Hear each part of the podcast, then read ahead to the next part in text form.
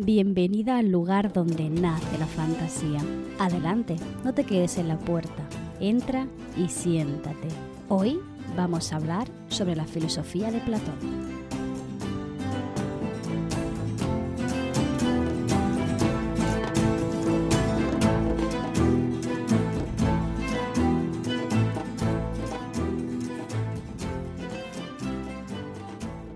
Justo este viernes 17 de noviembre es el Día Internacional de la Filosofía. Hace ya algún tiempo, en un capítulos anteriores, ahora de golpe me ha sonado a serie de las antiguas, tanteé la posibilidad de traerte algún filósofo y vista la buena acogida que tuvo la idea, he tenido que aprovechar este día tan especial.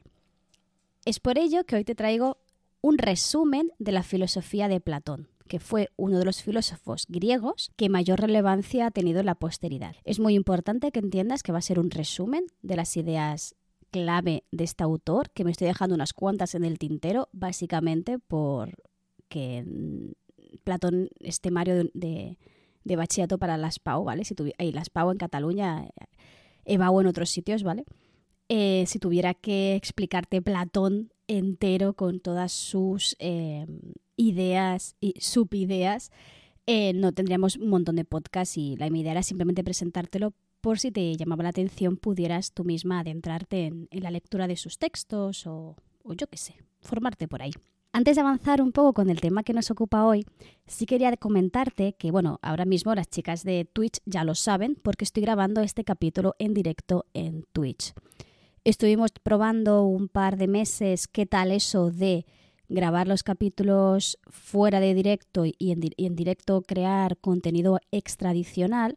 Y aunque la verdad creo que era muy bueno en cuanto a crear más contenido y más divergente, en realidad es bastante incompatible con eh, mis horarios y con mi trabajo que requiere no solo las horas que estás en clase, sino todas las horas de preparación, además de estar escribiendo y todo el rollo ese.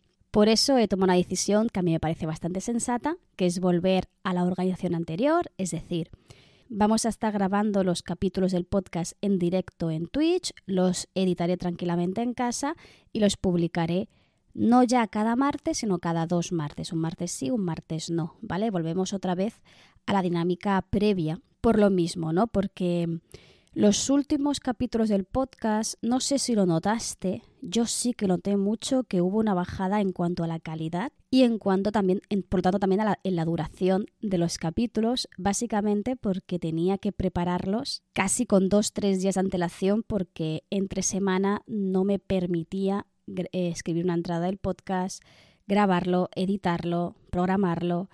Era, era complicado. ¿Vale? De hecho, en la newsletter anterior eh, os envié un... porque se me ocurrió contar las horas que dedicaba al podcast y a la página web y tal versus las horas que dedico pues, a otras labores como escribir y la verdad es que era muy alarmante la diferencia de horas. Creo que eran, las tengo por aquí, 46 horas a la semana entre hacer directos y preparar el podcast versus 10 horitas de escribir. ¿Vale? Visto, visto esta situación, decidí que lo más sensato era reducirlo. Y entonces el tiempo de grabar podcast lo pasaría a, tiempo de directo y haremos a partir de ahora capítulos cada 15 días. Sinceramente creo que va a mejorar en cuanto a la calidad. Sí que es cierto que te voy a traer menos contenido, pero a la larga creo que va a ser mejor porque el contenido que te voy a traer va a estar bien preparado. Además de que puedo jugar mucho con los horarios, porque por, ejemplo ahora en noviembre que tengo un calendario un poquito más esponjado, esponjado, ¿no? Se dice esponjado. bueno, que tengo más, eh, más agujeros en mi calendario porque la evaluación aún está ligeramente lejana. Eh, voy a preparar los, los cuatro jueves de, de este mes directamente los, los capítulos de podcast para luego en diciembre poder empezar a hacer una, una lectura mm, medieval de un román artúrico. Porque ahora, si recuerdas, estábamos leyendo los Lais, que vamos a acabar de leerlos también en directo, o al menos algunos de los cuentos más importantes. Y a partir de aquí quiero empezar a hacer una lectura de un román artúrico sobre Gauvain, que es uno de los caballeros más importantes, eh, de los más fieles e importantes para Arturo.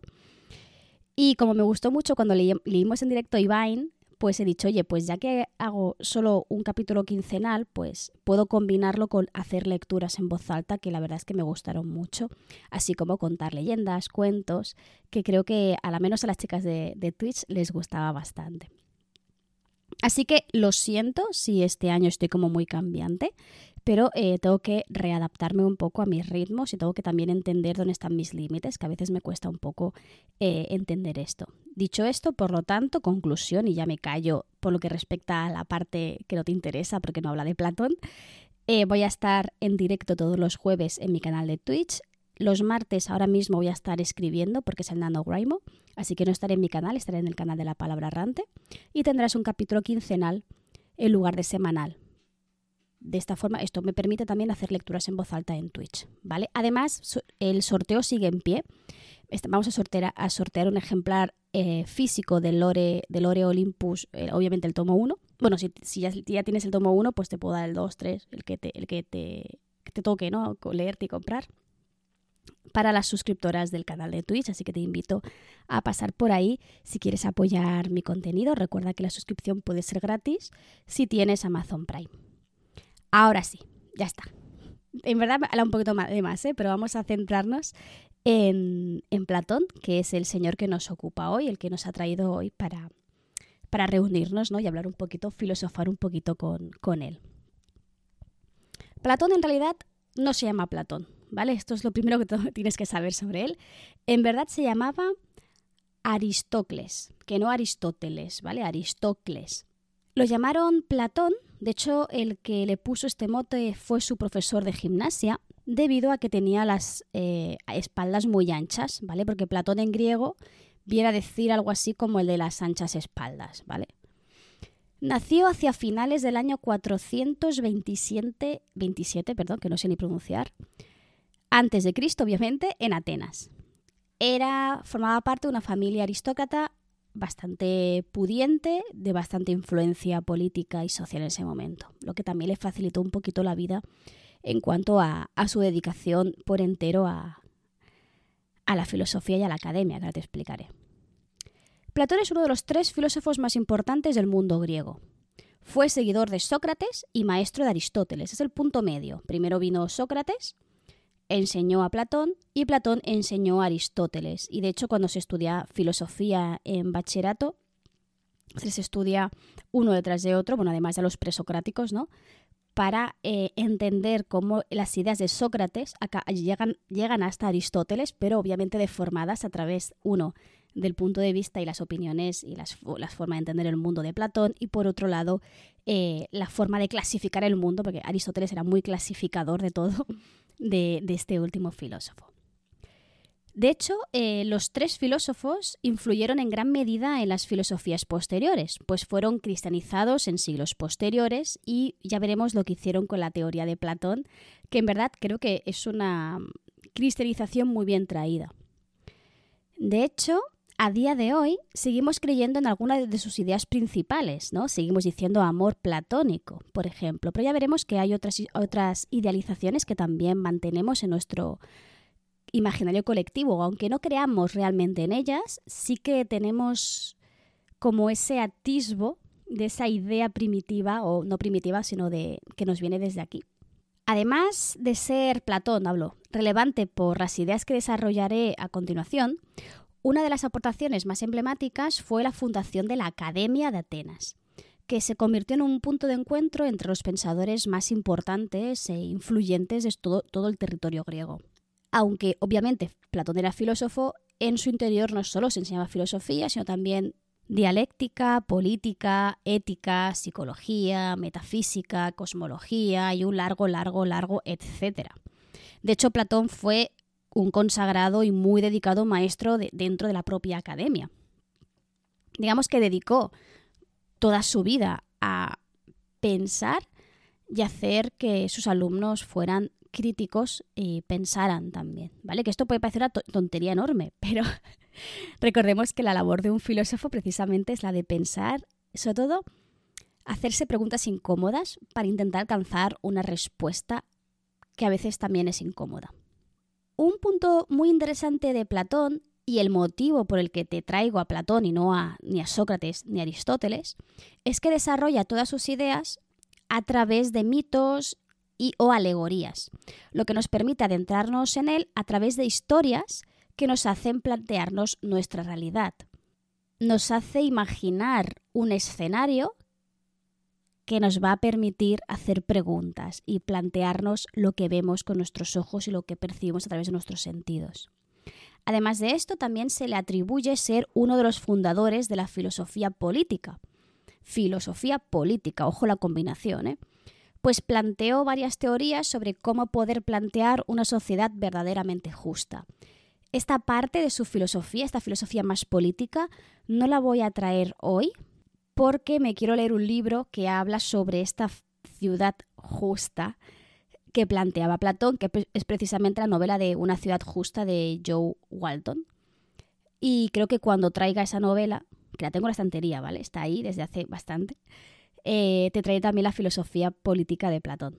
Así también ves cómo las cosas se retroalimentan, ¿no? ¿A qué se dedicó? Se dedicó por entero a divulgar el saber, a enseñar, a intentar aplicar a la vida real sus teorías políticas, ¿vale? Porque no solo pensaba en cosas, sino que las intentó aplicar spoiler, salió mal, ¿vale?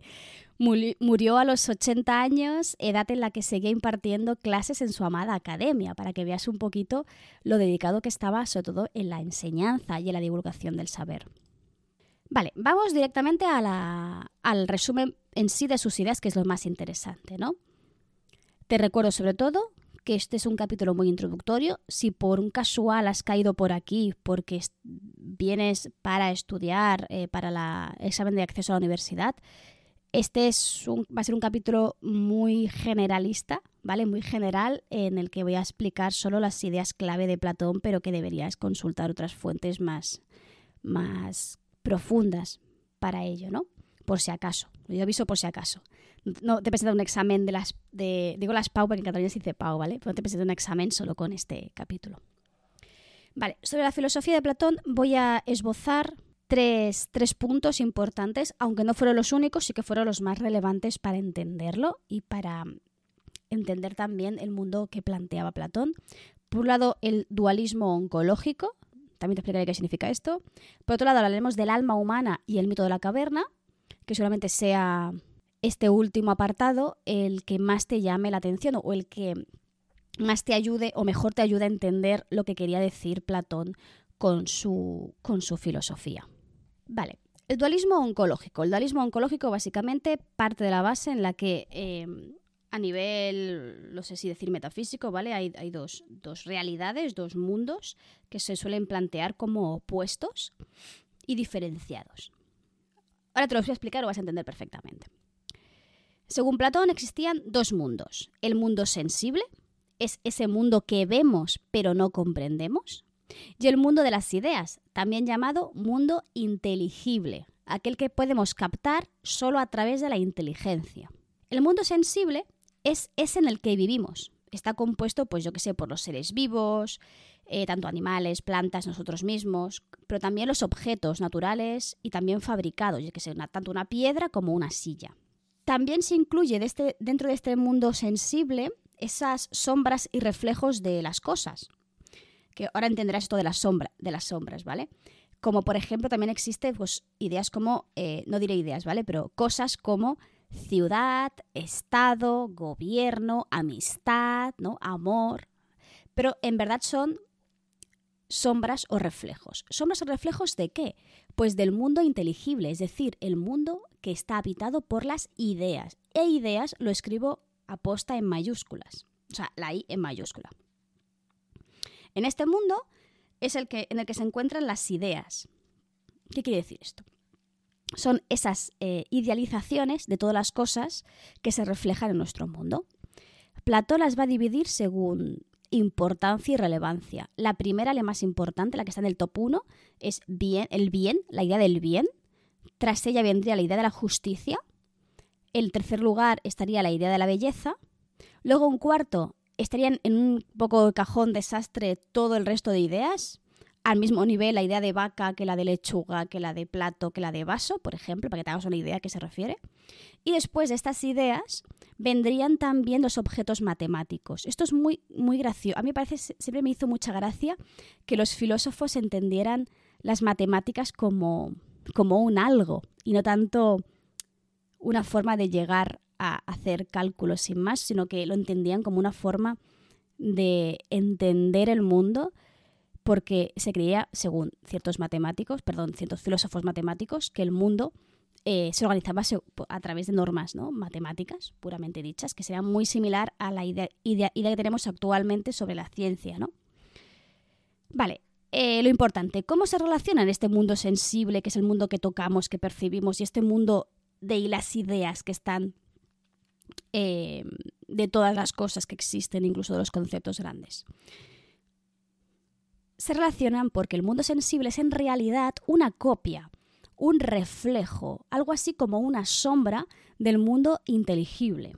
¿Vale? En la imagen de la página web de la entrada a la que está vinculada a este capítulo, te he puesto una imagen de una señora corriendo eh, delante de una, zona acuática, laguna, lo que sea. Entonces se ve a ella con el sol detrás y en el agua reflejada ella misma con el sol también detrás.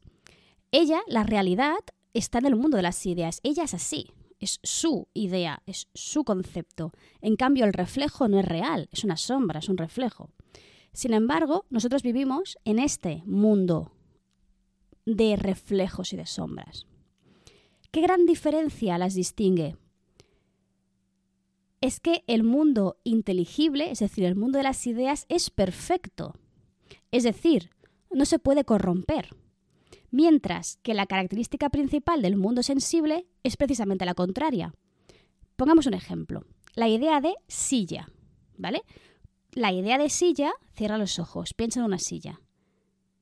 Esa idea es perfecta, es una silla perfecta, ideal. Sea, como además que no es la silla que tú estás pensando, pero tú estás pensando, me lo invento, yo estoy pensando ahora mismo en una silla típica de escuela, verde, incómoda, ¿vale? Esa para mí es una silla. Pero también es la silla típica de, así más rústica, pero también es la silla más moderna. Todos son sillas. La idea de silla real, la que está en el mundo inteligible, es una idea, una abstracción de todas las sillas, porque todas las sillas que existen en nuestro mundo, en verdad son reflejos de esa idea, de esa silla idealizada del mundo de las ideas. ¿Qué le pasa a nuestras sillas? Que se rompen, que se cambian por el, paso del tiempo. Hay un rayote, hay una mancha, se acaban rompiendo, se acabas tirando y la acabas destruyendo y convirtiéndolas en otra cosa. En cambio, la idea de silla siempre va a ser perfecta porque no la puedes corromper, porque pervive en ese mundo de las ideas totalmente perfecta.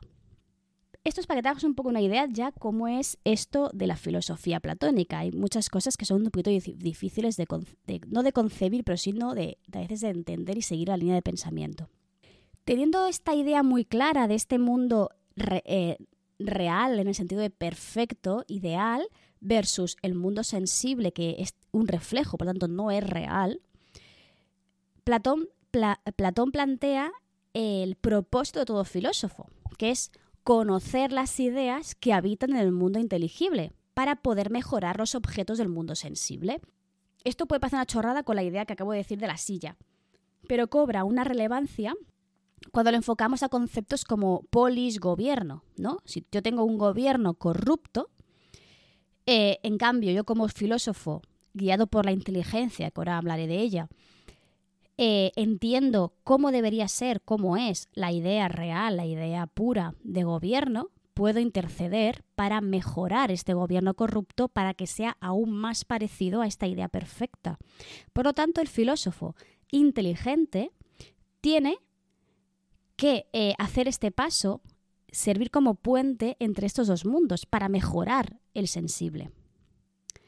De esta forma, Platón va a apostar por enfocar la inteligencia, no a analizar objetos sensibles, que son cambiables, imperfectos y corrompibles, sino a analizar las ideas del mundo inteligible. Si analizáramos únicamente objetos sensibles, tendríamos opiniones, las opiniones, como los objetos sensibles, también son cambiables, también son imperfectas y también son corrompibles. Sin embargo, analizando estas ideas del mundo inteligible, alcanzaremos una opinión verdadera que él entendía como ciencia. No sé si me vas siguiendo, ¿vale? Pero esa básicamente es la principal idea de Platón. Ahora deberíamos hacernos una pregunta. Vale, estamos hablando de silla, estamos hablando de conceptos como gobierno. Pero ¿qué pasa cuando hablamos de una persona? ¿El humano? ¿Tú? ¿Yo? Somos también un reflejo, una copia, una sombra de algo ideal que habita en el mundo de las ideas. Lo que diferencia a la humanidad del resto de cosas es que nosotros tenemos alma. Y esto, según Platón, nos convierte en seres divinos, entendiendo divino en que nos convertimos en un puente entre un mundo y otro. ¿Por qué? Porque el alma va a mirar hacia arriba y al mismo tiempo hacia abajo. ¿Vale? El mundo de las ideas queda arriba y el mundo, el mundo sensible abajo. ¿Por qué? Porque el alma, según Platón, está dividida en tres partes. La parte racional, la parte irascible y la parte apetitiva. ¿vale? La parte irascible es la que se deja llevar un poco por las emociones y la apetitiva la que se deja llevar por los deseos, que no es bien bien lo mismo. La primera, la parte racional, siempre va a estar mirando hacia el mundo inteligible y nos va, es la parte precisamente que nos va a ayudar a entender qué demonios está pasando y cómo es el mundo del que habitamos, o cómo debería ser el mundo que habitamos, mejor dicho. Mientras que esta última especialmente se va a enfocar mucho más en el mundo sensible, porque va a desear generalmente cosas sensibles, cosas materiales. Según nuestro autor, un alma armoniosa es aquella cuya parte racional domina el resto. No quiere decir, eso aquí ya son corrientes filosóficas, ¿no? Pero según Platón, no quiere decir que eh, dejes a cero la irascible y la apetitiva, sino que la racional sea quien domine a las otras dos. Por lo tanto, el objetivo de todo, filósofo tendrá que ser dominar la parte racional para enfocarla al mundo de las ideas y purificarse, para que cuando esté dominada por ella, por esta parte racional, pueda alcanzar el mundo intangible. ¿Cómo se alcanza este mundo intangible? Aquí ya llegamos eh, cuestiones un poco ya mm, relacionadas con la mitología y con la más con la, la percepción de la muerte, ¿vale? Y la reencarnación. Te voy a dejar un fragmento del propio Platón que lo explica muy bien, ¿vale? Forma parte del diálogo titulado Menon. Te leo literalmente lo que dijo Platón. Y ocurre así que, siendo el alma inmortal, y habiendo nacido muchas veces, y habiendo visto tanto lo de aquí como lo del Hades, y todas las cosas, no hay nada que no tenga aprendido, con lo que no no es de extrañar que también sobre la virtud y sobre las demás cosas sea capaz ella de recordar lo que desde luego ya antes sabía, pues siendo, en efecto, la naturaleza entera homogénea y habiéndolo aprendido todo el alma, nada impide que quien recuerde una sola cosa, y a esto llaman aprendizaje los hombres, descubra él mismo todas las demás, si es valiente y no se cansa de investigar porque el investigar y el aprender no son otra cosa que recordar. Vale, aquí está la clave de Platón y una idea interesante que, en verdad nos liga con la mitología. ¿Recuerdas cuando te hice la explicación del espacio del Hades, no el personaje, sino el infierno griego como tal, que te hizo un recorrido por los ríos? ¿Recuerdas que había uno que era el río del olvido? Vale, este río del olvido está, mm, es el que está haciendo referencia a Platón aquí, aún sin decirlo, ¿vale? Luego lo dirá más adelante en el diálogo. ¿Qué es? Te lo voy a simplificar mucho, ¿vale? Porque Platón se pone, obviamente, pues en griego y habla de una manera distinta a la nuestra. Pero, ¿qué sucedía cuando morías, según Platón? Tú morías, acababas en el Hades, y allí en el Hades, obviamente, percibías y, entendías cómo funcionaba la muerte, y antes eh, de cruzar el umbral, bebías de las aguas del olvido, y aquí sucedía algo. Si tu alma era aún imperfecta, volvías a nacer. Pero claro, habías olvidado toda tu vida anterior. Pero ¿qué sucede? Que el alma va recordando cosas. Obviamente cuando eres un bebé, no, sabes que, es, que conceptos eh, demasiado complejos, ¿vale? Pero un alma que ya ha vivido, como dice al principio, ¿no? Habiendo nacido muchas veces, eh, un alma que ha vivido muchas vidas, con cada una de ellas va adquiriendo nuevo conocimiento, va acercándose a esta idea de bien, esta idea de justicia y de belleza. Con cada reencarnación cada vez se hace más y más perfecto. Ojo, que lo que le perfecciona no es el morir reencarnarse, lo que le perfecciona es el aprendizaje que ha hecho en vida, que el alma es como que lo integra, y aunque olvide sus recuerdos del mundo sensible, no olvida lo aprendido del mundo inteligible, que esto es lo importante. ¿Qué sucede? Cuando el alma, una vez que bebe de las aguas del olvido, es, eh, perdón, em, vuelve a morir y ya, ya sabe todo lo que tiene que saber sobre el mundo inteligible, ya no se reencarna. Ya se va a vivir, digamos, al mundo inteligible. Y por tanto entendemos que esta alma ya se ha completado y ya puede em, abandonar el mundo sensible. Además es muy curioso como Platón entiende que aprender en realidad es recordar. No tú aprendes porque tienes que hacer recordar a tu alma esas cosas que en verdad ya sabe, porque se entiende que el alma en realidad proviene del mundo de las ideas y tiene que volver a ella. Solo que ha olvidado muchas cosas de ella, entonces tienes que irlo recordando. ¿Cómo lo vas a hacer? A través siempre de la razón, de esta parte racional, ¿no? que es eh, sobre todo poner en duda las cosas que, que te entran por los sentidos para intentar entender qué es lo que esconde esa sombra ¿no?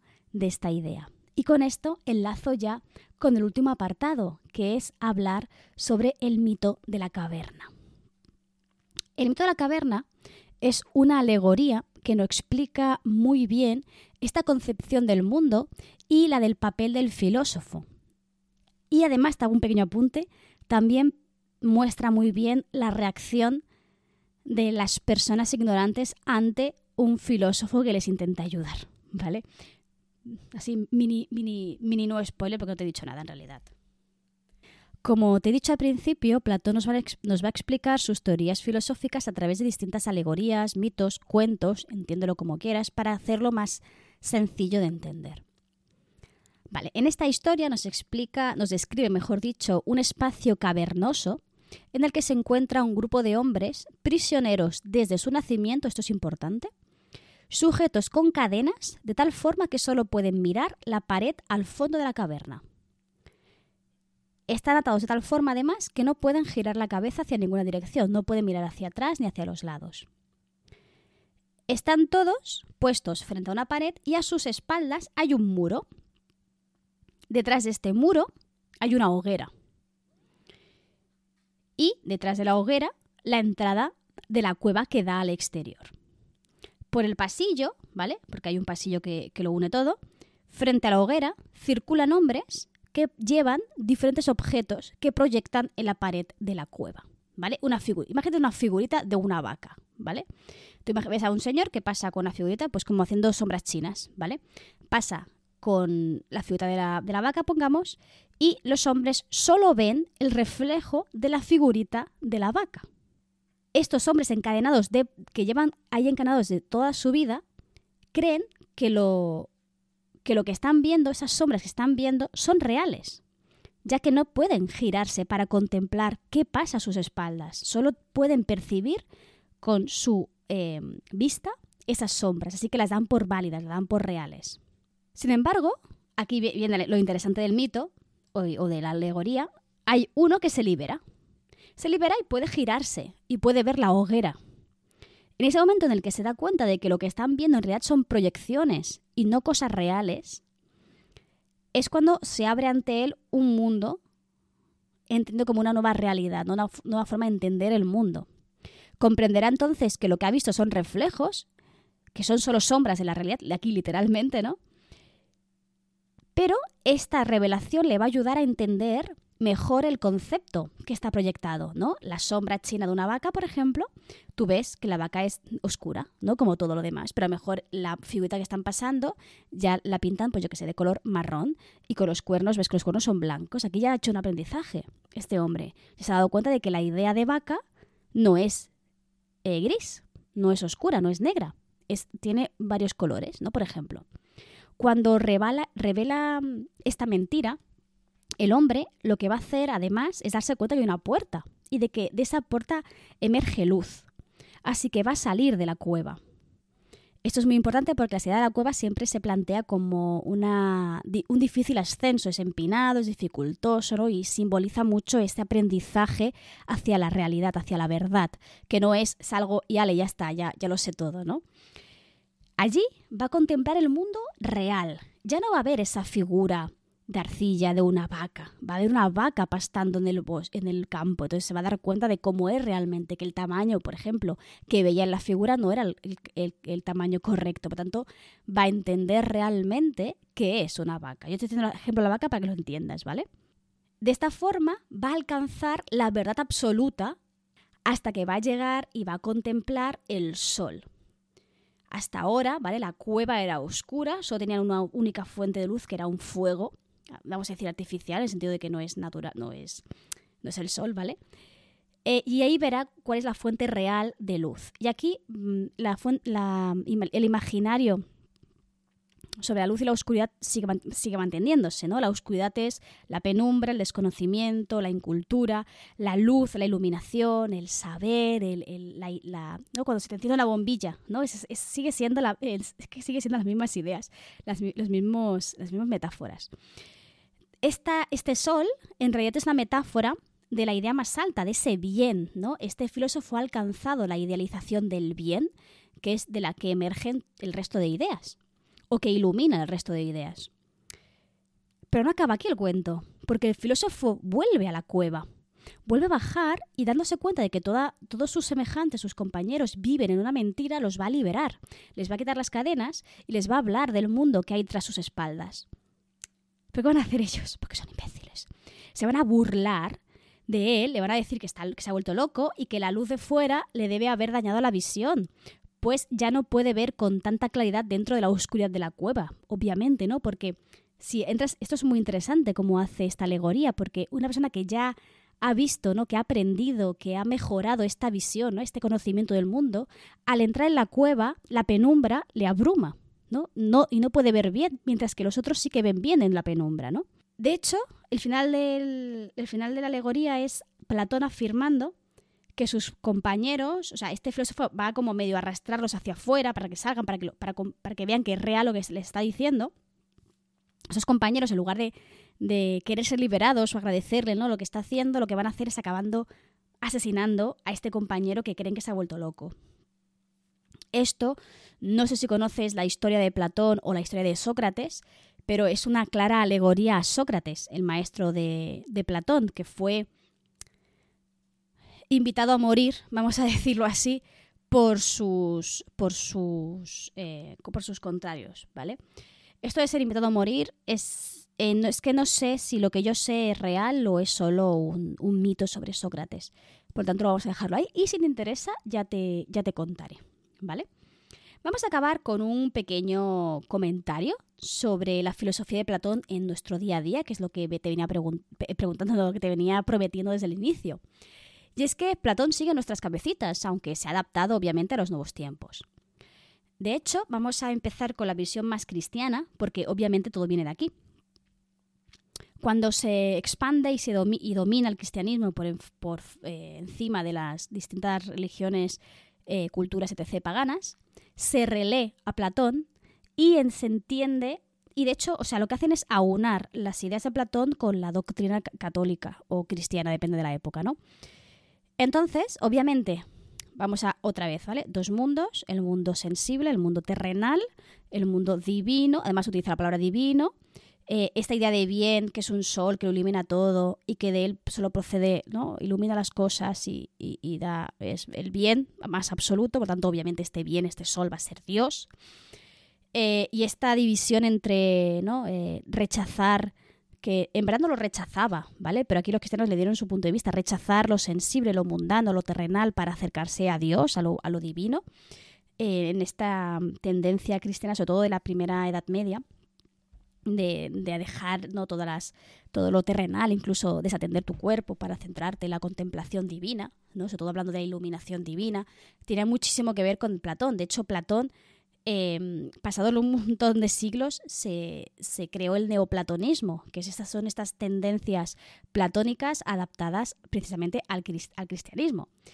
Eh, por tanto, creo que es muy fácil crear puentes entre Platón y todas nuestras culturas cristianas. Seas creyente o no del cristianismo, hay muchas de estas ideas que tienes inculcadas y en las que si no haces un, ejercicio de, de, revaloración, crees en ellas. ¿Vale? De, la mayoría de personas creen, eh, pero esto no viene de Platón, ¿vale? Pero sí que hay como una conciencia general de que tenemos algo parecido a un alma. No todo el mundo cree en la reencarnación, no todo el mundo cree en que vamos a ningún lado, pero sí que hay como cierta idea generalizada de, esta alma. Y eh, aquellas personas que seguramente que puedan creer en, la, en, esta em, ascensión del alma hacia un mundo mejor, otro mundo distinto, están bebiendo mucho, obviamente hay muchas filosofías que dicen esto, ¿vale? Pero beben mucho, sobre todo si es ascensión, si es iluminación, si hablan del sol, etc., etc., etc., de Platón, que se cristianizó. Pero bueno, dejando aparte las teorías metafísicas eh, y más relacionadas con la religión, si nos, ponemos un, pues, si nos ponemos un poquito más paganos, ¿no? O más mundanos, seguimos utilizando la palabra platónico, ¿no? Para hacer referencia precisamente a intentar alcanzar algo que es inalcanzable, que está fuera de nuestro alcance. Porque en verdad estamos siguiendo eh, haciendo referencia ¿no? a, ese, a esa cosa, a ese otro mundo que no conseguimos alcanzar, ¿no? Ese, ese amor platónico, porque siempre lo relacionamos con el amor. Esto se debe sobre todo a que Platón obviamente hablaba de las grandes ideas, no solo estaba el bien, estaba la belleza, y también hablaba del amor.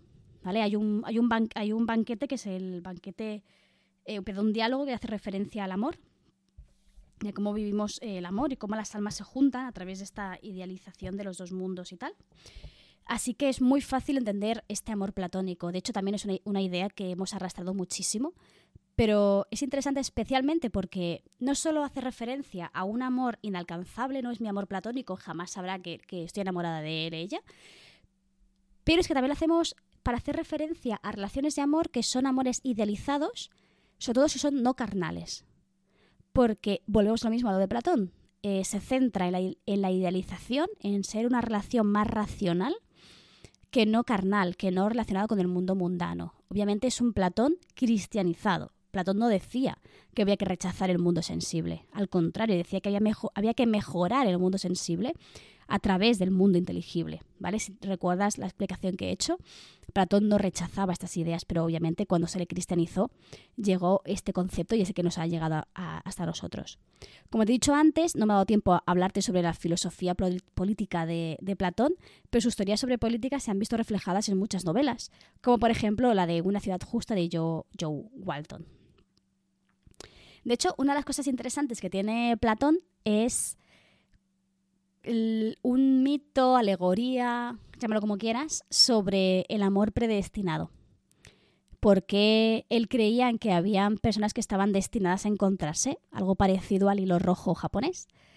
Pero este mito, mira, lo voy a dejar exclusivo para las chicas que están ahora mismo en directo en Twitch, que ahora al acabar la grabación se lo contaría a ellas.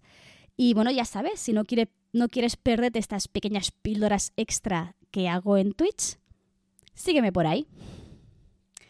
Y ya está, eso sería todo. Me hacía mucha ilusión traeros por fin alguna de las teorías, mitos y alegorías de Platón, puesto que a mí siempre la filosofía me llamó muchísimo la atención. Me gustaba mucho pensar y repensar en los conceptos que nos hacían pensar estos filósofos. Yo creo que es, aunque es algo complejo de porque son muchas ideas muy abstractas, creo que precisamente la adolescencia es una época genial para hacer ejercicios sobre filosofía. De hecho, cuando yo se lo traigo alguna vez, alguna, alguna idea así interesante, eh, a mis alumnos les, encanta porque es, es, se les permite pensar y les permite decir lo que piensan. Y quieras que no, eh, pensar en el mundo en el que habitas, a veces es muy complicado, pero si tienes un... tienes esa imaginación puedes, puedes jugar mucho con, eso. Y creo que si lees y si escribes, en el caso de que escribas, pues también es algo que te puede interesar. Y ya está, te recuerdo que esto es una mera introducción a sus ideas principales. Ya te hablaré sobre la teoría política, la filosofía política cuando hable del libro que te comentaba antes, que tengo que leerme todo eso, o sea que tampoco tenga mucha prisa. Y eh, te invito a leerte libros suyos si quieres adentrarte un poco en su, en su filosofía, en su forma, en su forma de pensar. Te recuerdo, como siempre, que tienes ahí por ahí la newsletter, que ahora, dándolo dicho, en vez de enviarlo cada 15 días, que me parecía demasiado pesado, eh, para ti más que para mí, eh, lo enviaré solo una vez al mes, ¿vale? Te puedes suscribir, el enlace tienes más abajo. Y ya está, te recuerdo que nos escuchamos ahora cada 15 días y que aquí, en este pequeño rinconcito de Internet, siempre, siempre, siempre vas a ser bienvenida.